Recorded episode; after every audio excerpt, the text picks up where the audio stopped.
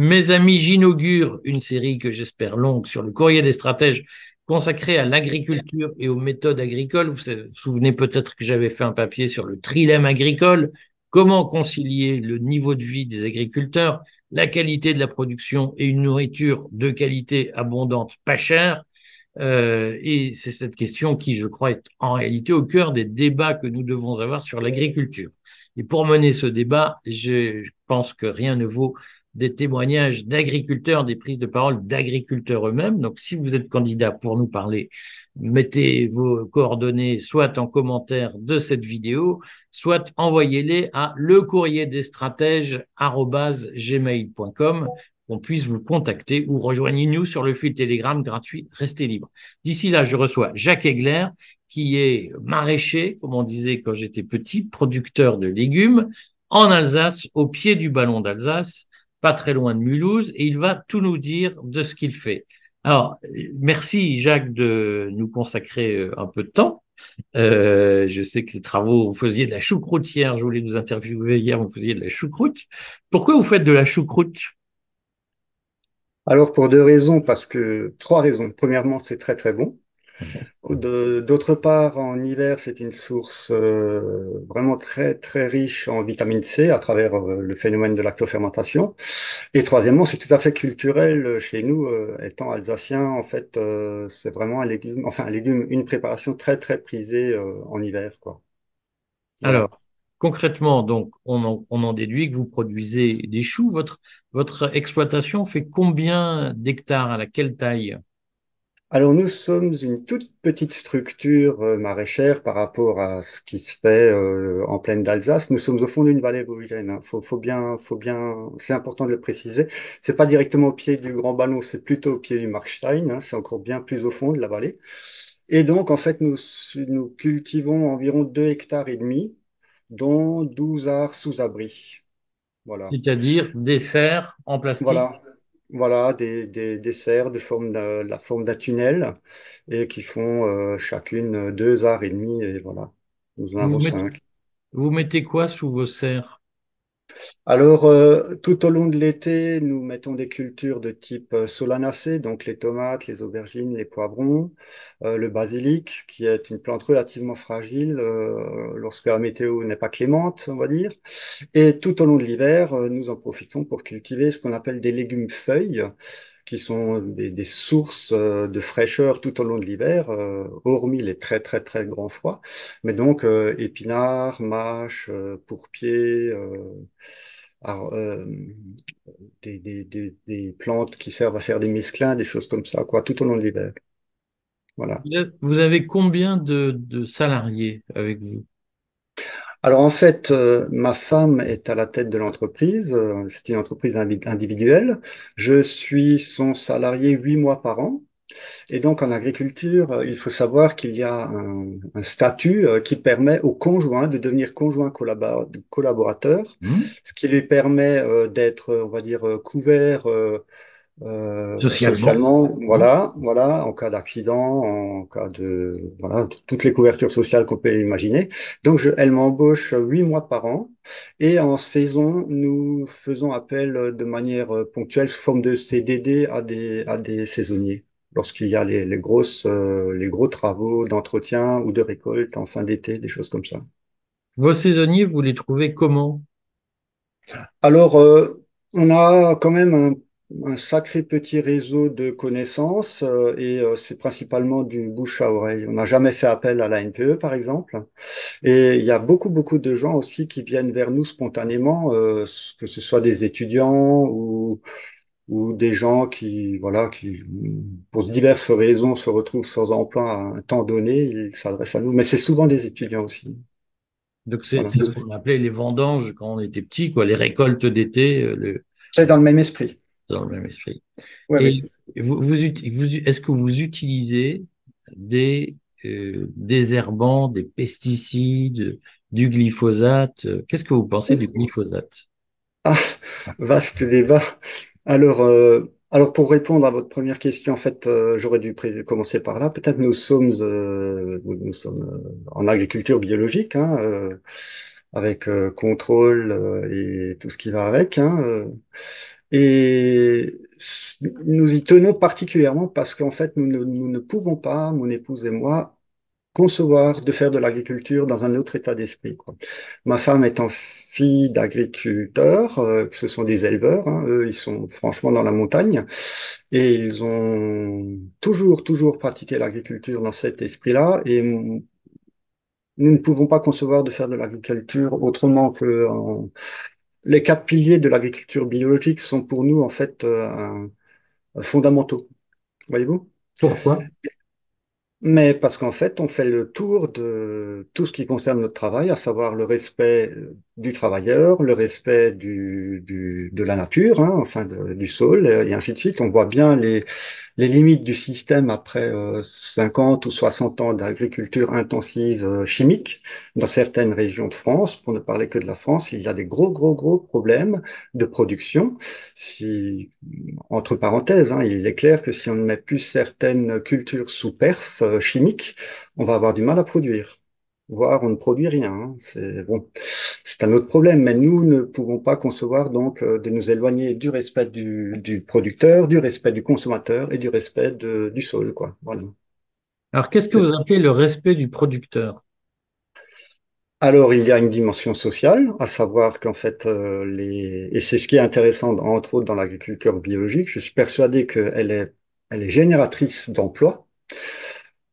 Pour avoir euh, une idée de, de quoi je parle, c'est qu'en fait, on considère que un, un travailleur maraîcher peut s'occuper de à peu près un hectare de surface sur une année, hein. Et donc, euh, euh, nous, nous sommes une petite structure, mais nous sommes en lien avec de grandes structures dans la plaine, dans la région de Colmar, où là-bas, en fait, effectivement, lorsqu'on regarde le- la, masse euh, de travailleurs qui sont présents sur la, sur l'exploitation, qui représente bon an, mal an de culture maraîchère entre 16 et 20 hectares, eh bien, effectivement, on se retrouve avec à peu près autant de, de- d'employés qu'il y a de, de surface, quoi, euh, ramené à l'hectare. entre 16 et 20 employés. Voilà, voilà. Sans parler encore des gens qui sont directement euh, euh, prévus pour faire la, la vente, la commercialisation. hein. Ça, c'est encore une équipe supplémentaire. Mais en production, on se retrouve à peu près avec ce, ce ratio. Et ça tient la route. Alors que si vous voulez, euh, je vais pas me faire des copains, mais c'est quand même une réalité. euh, dans le monde des céréaliers, on peut voir une personne gérer plusieurs centaines d'hectares. Et ça, ça vous choque ou euh, Ça ne me choque pas, mais je suis pas dans cet état d'esprit. Et euh, on- alors, si vous voulez, il faudrait vraiment, vraiment faire des distinguos au niveau euh, des différentes, euh, des différents ateliers qui existent dans l'agriculture, parce qu'en fait, euh, le céréalier qui s'occupe de plusieurs centaines d'hectares en monoculture n'a rien à voir avec l'éleveur qui fait de la production laitière ou qui fait de la production de vaches, ou le maraîcher, ou euh, le légumier spécialisé euh, dans une ou deux cultures maximum, et ainsi de suite. Voyez-vous, l'arboriculteur, le viticulteur, tout ça, euh, on parle toujours de l'agriculture, mais en fait, il faudrait faire des distinguos et euh, changer un petit peu les règles qui permettent aux uns ou aux autres de, de, de fonctionner dans, dans, notre société, quoi, voyez-vous. alors, En fait, oui, je- j'entends bien, mais c'est vrai aussi que le travail du légume est différent du travail de, de- des céréales euh, qui, qui poussent sur euh, des champs à perte de vue. C'est pas le évidemment, métier. évidemment. Mais si vous voulez, euh, dans la plaine d'Alsace, quand j'étais môme, euh, c'était une succession de plusieurs cultures moyennes, on va dire. Bon, évi- évidemment, les, les, les moyens de production mécanique et compagnie ont extrêmement évolué. J'ai 55 ans, hein, donc en 50 ans, ça, ça, n'a plus rien à voir, hein, la manière de travailler le sol et tout, et de, d'aborder le travail du sol. Mais euh, aujourd'hui, vous, là, ça va un tout petit peu mieux du fait déjà euh, de la guerre en Ukraine. On a, on a un petit peu encouragé certains paysans à faire plus de pommes de terre, par exemple. hein. Euh, C'est une conséquence de la guerre en Ukraine. Mais il y en a d'autres. Mais il y a encore euh, quelques années en arrière, vous traversiez la plaine d'Alsace, qui fait environ euh, allez, 100, 120 kilomètres hein, de, de- Hum. du nord au sud. Et ben, c'était un champ de maïs géant. Point. Et donc, avec tout ce qui en découle, problème de maladie, problème de ravageurs, euh, euh, mais c'était une culture extrêmement bien subventionnée et euh, tout le monde s'est jeté là-dedans. Mais euh, en Alsace, les paysans, j'estime, qu'ils ont encore la chance que n'ont pas, par exemple, les paysans de Champagne, hein, la Champagne crayeuse, mmh. où euh, le réservoir dans le sol n'est absolument pas comparable au réservoir de, de, de, le potentiel du sol en plaine d'Alsace. En, en, Champagne crayeuse, ils, ils, ils sont arrivés au bout de ce qu'ils pouvaient faire avec cette euh, manière de travailler, à mon sens. Ça n'engage que moi ce que je dis, mais quand je passe à travers la Champagne, je vois presque une, une, quelque chose qui, va, qui est en train de devenir désertique. Quoi. Oui, mais c'est c'est pas une plaine limoneuse avec les sédiments du fleuve. Donc, euh, sol, sol, fragile, d'autant plus, euh, il faudrait faire attention, d'autant plus. Quoi. Alors, concrètement, quand même, quand vous faites de la biodynamie, comment vous faites, euh, ou de l'agriculture biologique, comment vous faites pour lutter contre euh, les maladies, les, les insectes, tout ce qui, d'une façon ou d'une autre, euh, attaque les récoltes Alors, voyez-vous, Monsieur Verhag, nous sommes dans un état d'esprit où nous pensons que la fatalité n'existe pas. OK? Mhm. Alors donc, on reste à notre petite place d'humain euh, parmi tout le, tout le système euh, biologique qui nous entoure et on, on commence par essayer de comprendre où c'est qu'on cherche à implanter une culture. Alors ça, c'est avec l'expérience aussi, ça vient. Hein. Quand on est jeune et novice, euh, qu'on démarre, évidemment, on est confronté à des choses qui ne sont pas du ciel. Mais avec quelques années d'expérience, on commence à se rendre compte qu'en fait, certaines pratiques sont plus euh, susceptibles à créer des catastrophes, entre guillemets, que d'autres. Voyez-vous, mmh. l'interventionnisme, c'est quelque chose que nous avons totalement abandonné et nous n'aimerions pas y retourner un jour. Ça veut dire qu'en fait, on est dans un, dans un état d'esprit d'observation permanent à la moindre petite alerte, parce qu'aujourd'hui, si vous voulez, nous pouvons rentrer dans certaines de nos parcelles, dans nos parcelles, en voyant la flore spontanée. Vous comprenez ce terme? Flore mmh. spontanée. Mmh. Donc, euh, il y a beaucoup de gens qui appellent ça les mauvaises herbes. Moi, je préfère utiliser flore spontanée, c'est plus joli. Euh, on peut déjà avoir une information sur ce qu'on a bien fait, pas bien fait, ou dans quelle tendance, en fonction du climat, on se trouve. voilà, voyez-vous? Et donc, euh, on a des informations de ce type-là à travers l'information, à travers euh, l'observation, pardonnez-moi.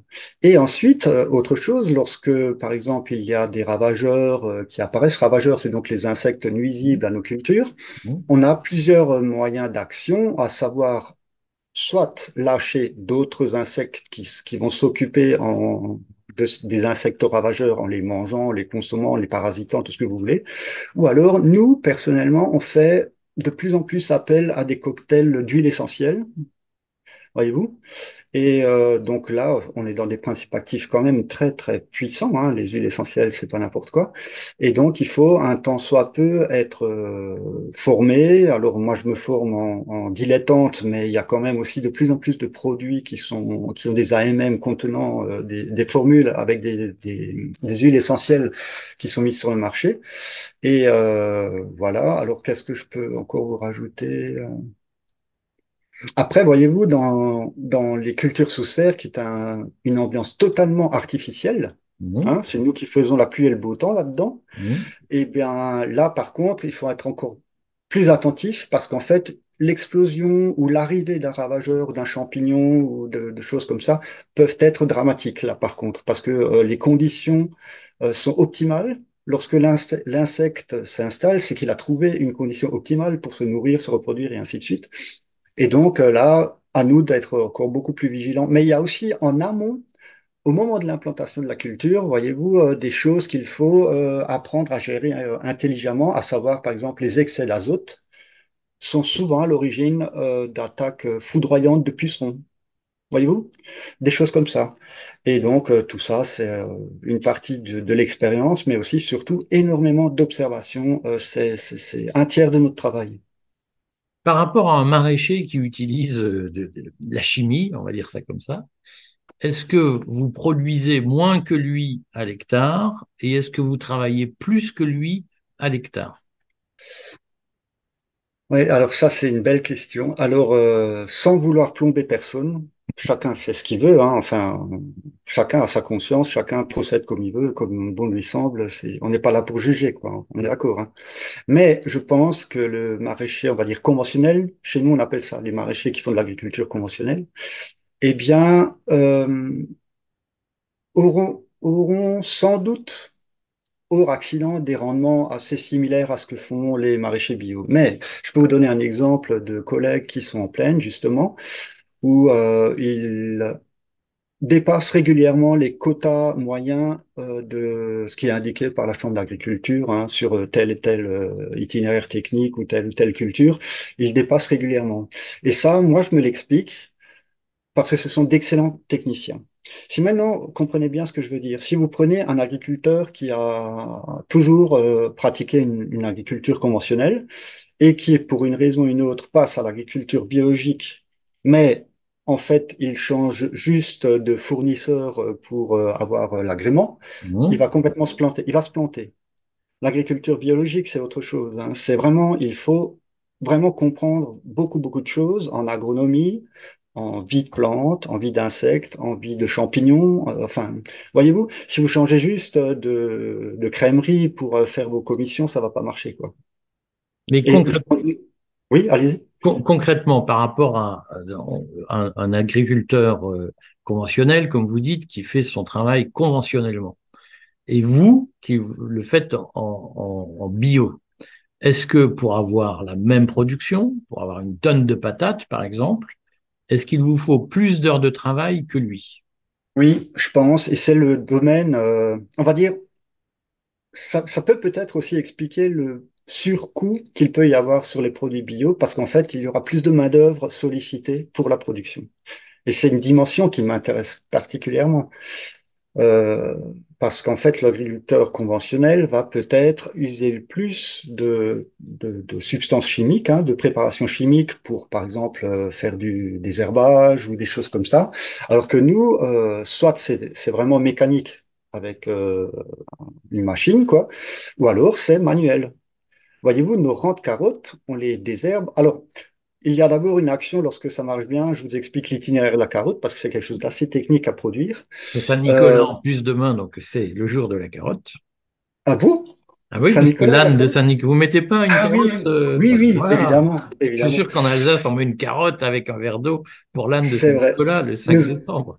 nous avons un petit garçon qui vient régulièrement chercher des carottes pour, euh, pour les ânes, c'est vrai. Alors bon, l'itinéraire de la carotte, une fois que le semis est fait, alors l'idéal, on fait un faux semis. Ça veut dire on prépare un sol à accueillir un semis, on laisse la flore spontanée s'installer, on casse cette levée, et à ce moment-là, on fait un vrai semis de la culture que nous cherchons. Donc, on appelle ça la technique du faux semis, qui va déjà considérablement freiner la- l'implantation des plantes qui ont envie de s'installer toutes seules.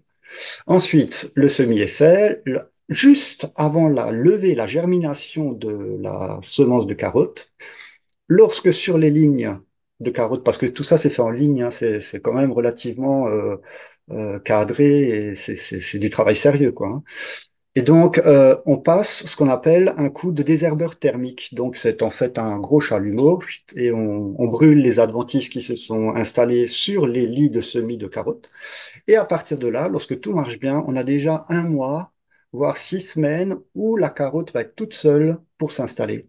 Et euh, on arrivera à avoir déjà des carottes bien formées, avec des feuilles bien formées, bien présentes, avant de devoir envisager une action mécanique sur le rang de désherbage. Parce qu'en fait, c'est capital d'avoir des cultures toujours, au moins les lignes de culture très propres, dans la mesure où ce sont souvent, lorsque les cultures sont sales, entre guillemets, que les ravageurs vont s'installer et puis euh, voilà, ils vont vivre leur petite vie dans un, un- un micro, euh, un petit microbiotope comme ça sur les lignes de carottes ou d'autres cultures, c'est pareil. Donc en fait, euh, notre travail, c'est de faire à, amener à l'âge adulte euh, cette carotte avant même que n'importe quel agresseur aurait pu passer par là.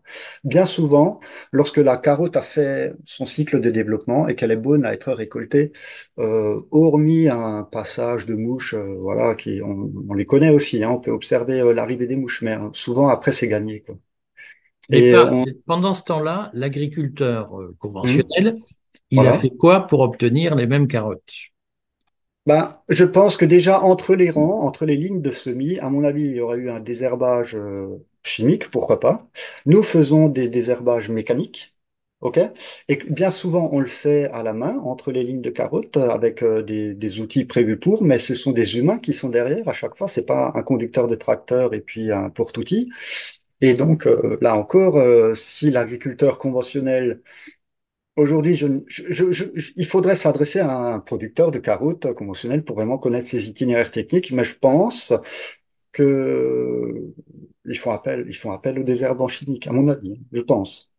Alors, Quand on passe à, à côté de certaines cultures euh, vraiment extrêmement propres par rapport à ce que, à ce que nous on sait faire en bio, on peut se poser la question avec quoi, avec quoi ils ont procédé, quoi. Enfin, mais donc ça explique que euh, vous utilisez plus de main-d'œuvre pour la même production, hmm. et donc les prix sont plus élevés, puisqu'on voit bien les légumes bio coûtent beaucoup plus cher que les légumes euh, conventionnels. Alors, beaucoup plus cher, je dirais qu'il faut presque faire euh, une étude géographique euh, de, de- des zones d'achat euh, des légumes bio, parce que honnêtement, je pense qu'il y a des niches euh, en particulier dans les grandes villes, euh, où il y a des gens qui se font un petit peu, un petit peu assommer par le prix des légumes bio, et je, je ne comprends pas toujours pourquoi. Parce qu'en fait, euh, l'idéal, si vous voulez, c'est toujours d'aller au plus court, donc aller directement chez un producteur, mais c'est pas possible toujours. Donc, soit c'est les marchés, soit c'est les magasins spécialisés ou je sais pas quoi. Mais je peux vous affirmer, Monsieur Vera, que nous, dans les petits supermarchés du coin, des fois, on est moins cher avec des produits je dirais, plus attrayant euh, visuellement. Mais vous êtes moins cher en vente directe. Oui, c'est ça. Mais il faut entendre que le, supermar- le, le, le patron de supermarché, il a besoin aussi de vivre, donc il, il prend une marge. Donc vous- si vous appliquez la marge du supermarché, est-ce que vous seriez plus cher que le produit conventionnel? Je ne peux pas vous répondre dans la mesure où nous ne vivons que de notre production, nous ne faisons pas d'achat-revente. Voyez-vous? Vous ne faites que de la vente directe. Oui, et que de notre production. Hmm. Sur l'ensemble de l'année, si vous deviez vendre à Paris, par exemple, vos produits, oui, il y aura un, un- un coût de transport, il y aurait des, des coûts d'intermédiaire, il y aurait le coût du magasin euh, où vous vendez, ça ferait augmenter vos tarifs. C'est assez logique. ça, c'est sûr. En fait, euh, si vous voulez, euh, on, on connaît de loin en loin l'existence d'une coopérative qui fait que de l'achat local, mais qui par contre diffuse nationalement. Et donc, eux, on, on connaît à peu près leur mode de fonctionnement. Euh, par rapport au prix public euh, qui se fait de, de façon générale, c'est entre 30 à 40% en moins, vu qu'en plus, ils garantissent un certain écoulement de volume. Et ensuite, c'est 30 et 40% je, Effectivement, mais là, je pourrais pas vous répondre. Je suis pas un spécialiste dans ce domaine. Je pense pas que ça va suffire à à atteindre enfin, à couvrir tous les frais euh, nécessaires euh, à la commercialisation des produits qu'ils auront achetés chez le producteur. Je pense pas.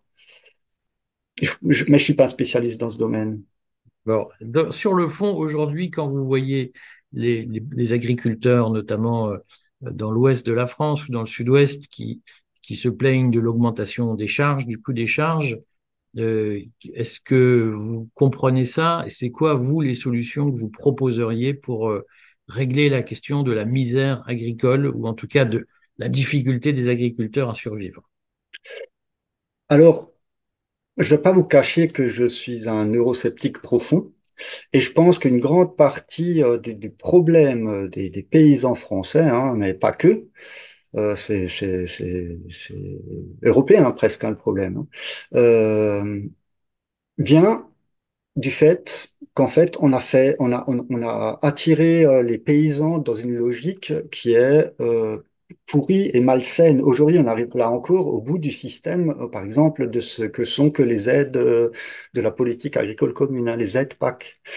Et euh, moi, je crois que, voyez-vous, les paysans, bien souvent, ce sont des gens qui, qui, qui bossent euh, énormément, vraiment énormément. Hein. Ils sont, ils sont là 7 jours sur 7. Hein. Vous prenez un éleveur ou un producteur de légumes ou je sais pas quoi, ils sont, ils sont là 7 jours sur 7. En été, de toute manière. En hiver, des fois, ça va un peu mieux pour les producteurs de, de végétaux, mais l'éleveur est là, surtout s'il fait de la transformation laitière ou des choses comme ça, il est là tout le temps. Bon, après, il peut, il peut y avoir des employés ou quoi, mais je veux dire, c'est une structure qui ne s'arrête jamais. Donc, en fait, ce sont des gens qui ont, qui doivent absolument aimer leur métier, euh, et c'est un sacerdoce, hein, quelque part. Et euh, le problème, c'est que moi, je pense souvent euh, aux éleveurs euh, de porcs bretons. Là, il y a quelques années, on les avait diabolisés parce qu'ils avaient, euh, ils étaient à l'origine d'une pollution sans nom avec les algues vertes et compagnie.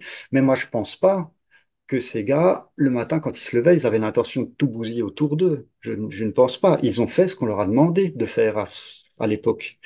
Et paf, ça s'est retourné avec eux parce qu'en fait, en on n'avait pas réfléchi à la quantité d'effluents et de, de, de, de, déjection qui allait découler de tout ça. Puis voilà, la catastrophe écologique est arrivée, mais je ne pense pas que les seuls et uniques responsables de tout ça, ce soient les paysans. Je ne pense pas ça. C'est un système qui les a poussés à coup de subvention à rentrer là-dedans et euh, en leur faisant croire qu'en fait, vu qu'on cherchait à vendre les choses le moins cher possible pour que tout le monde y ait accès, eh ben, on, compenserait ce, manque à gagner avec des subventions. Et pour moi, c'est une des origines ou une des explications possibles. Aujourd'hui, avec en plus, vous rajoutez l'explosion euh, du prix du gasoil et des intrants hein, nécessaires à la fabrication, à la, des cultures et tout, euh, les gars, ils sont... et il semblerait, j'avais lu ça il y a quelque temps, euh, que 80% des entreprises françaises, des entreprises agricoles françaises ne sont pas viables économiquement. Mmh. Voyez-vous? Et donc, ça veut dire que si on supprime les aides PAC, elles disparaissent. Et les, aides aux, investissements et tout ce que vous voulez de ce type-là, elles disparaissent. Elles ne sont pas viables. Mmh. Voyez-vous? Alors, pour nous, euh, faire de l'agriculture biologique, euh, je suis persuadé que par exemple, euh, 10 petites structures sont beaucoup plus fortes et beaucoup plus puissantes qu'une grosse méga structure euh, spécialisée. Ah, c'est, enfin, on trouve ça dans tous les domaines. Quoi. La question, c'est est-ce que si on fait 10 000 petites structures au lieu d'une grosse, hum. est-ce que le prix de l'alimentation va augmenter? Je suis pas sûr si vous avez 10 000 agriculteurs au lieu d'une grosse structure avec 1000 agriculteurs, vous avez 9 000 salaires de plus. Mmh. Et le salaire, il est répercuté sur le prix. Ouais. D'accord, mais après, si on reste dans le fonctionnement actuel du système, évidemment, ça va coincer. Mais je pense que, je, vous promets, hein, quand j'étais môme, là encore une fois, je traversais la France avec mes parents, je voyais partout des paysans qui manifestaient contre l'imposition de la PAC.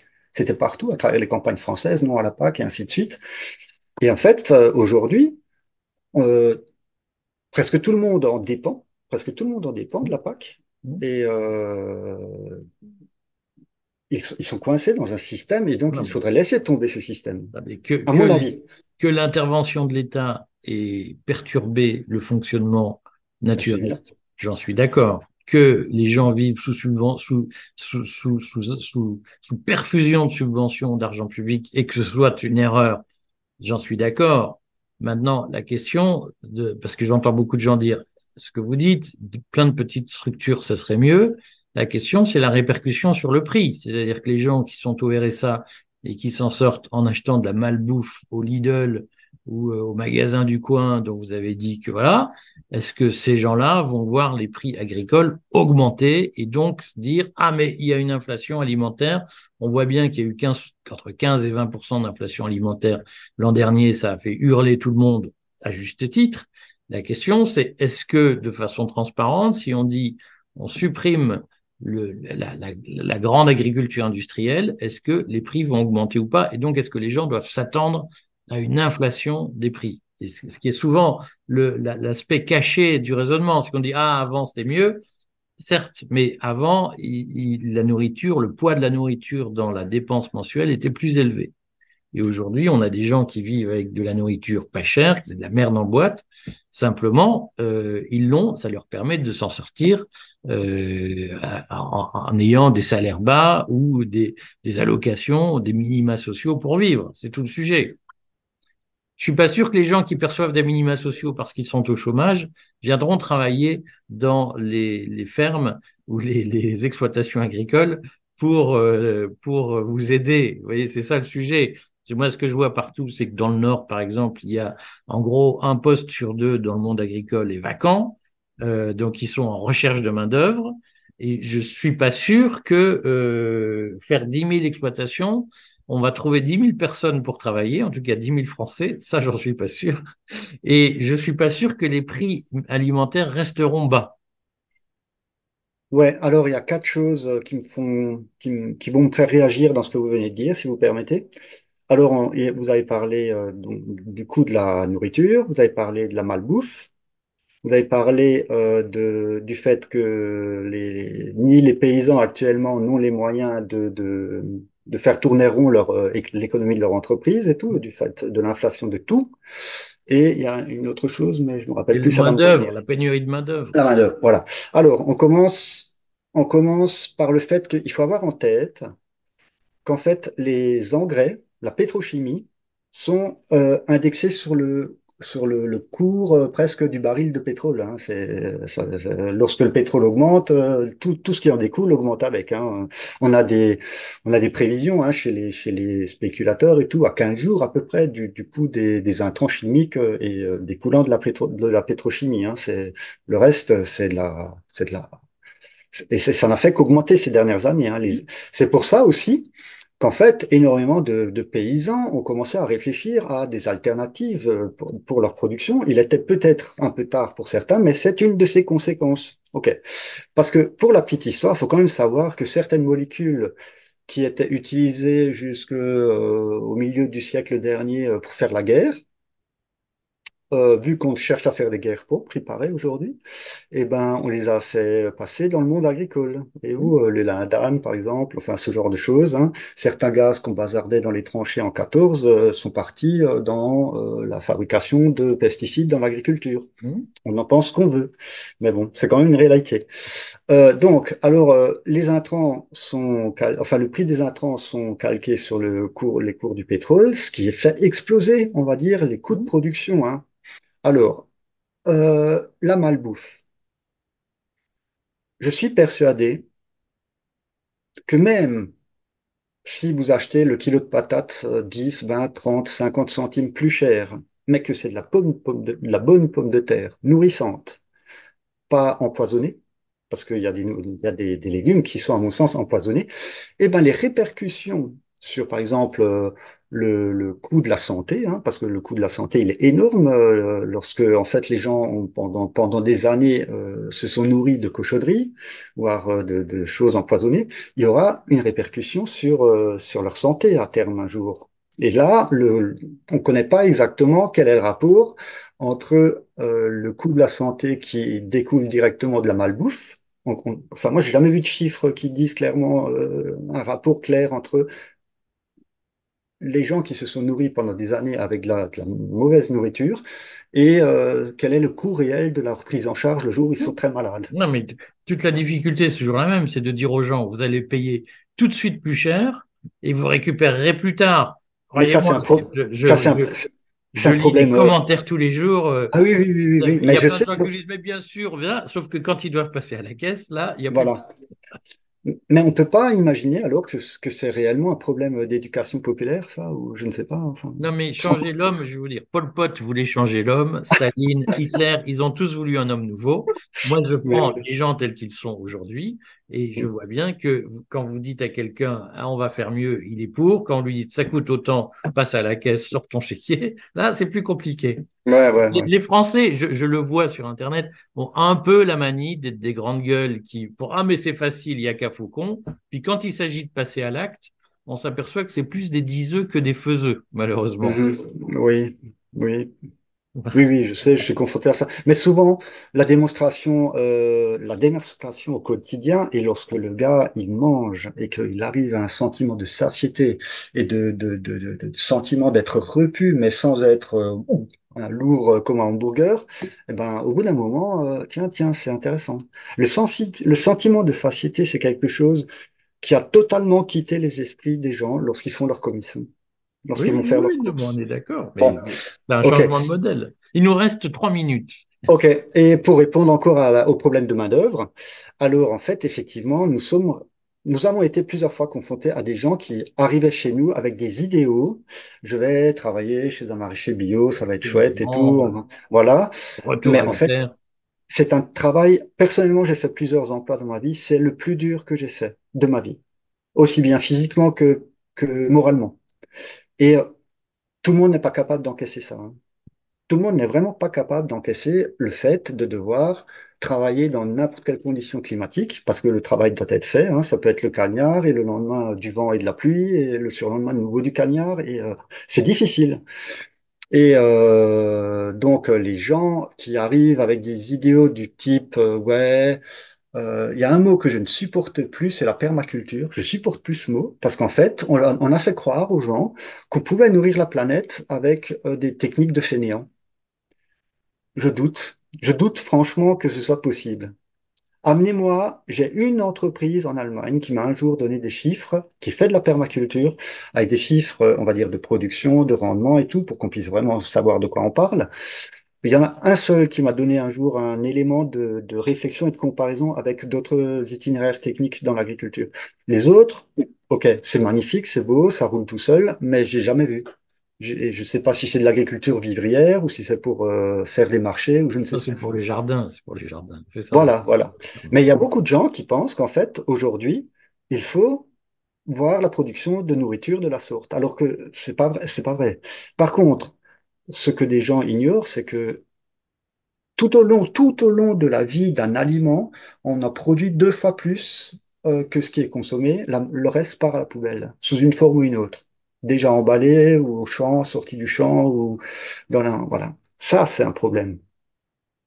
Ça, c'est un problème. C'est une hérésie, à mon sens, d'aller raser euh, des forêts euh, n'importe comment pour faire du soja, pour nourrir euh, des poulets ou des vaches ou des cochons, je ne sais où dans le monde, et, et pour finalement en jeter la moitié. Quoi. Pour moi, c'est un non-sens.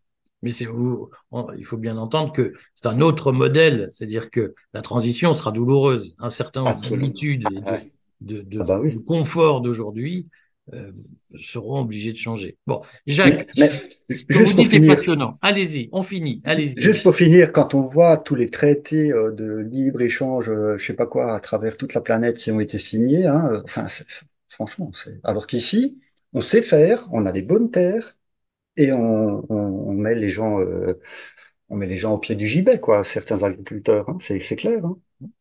c'est clair. On reviendra vers vous. Si vous aussi vous souhaitez témoigner et expliquer comment vous faites, parce que ce qu'a dit Jacques Éclair est passionnant, écrivez-nous. Et puis Jacques, j'espère à bientôt alors. Oui, oui, moi je vous lis tous les jours. Hein. Bon, parfait. À bientôt Jacques, merci. Au revoir.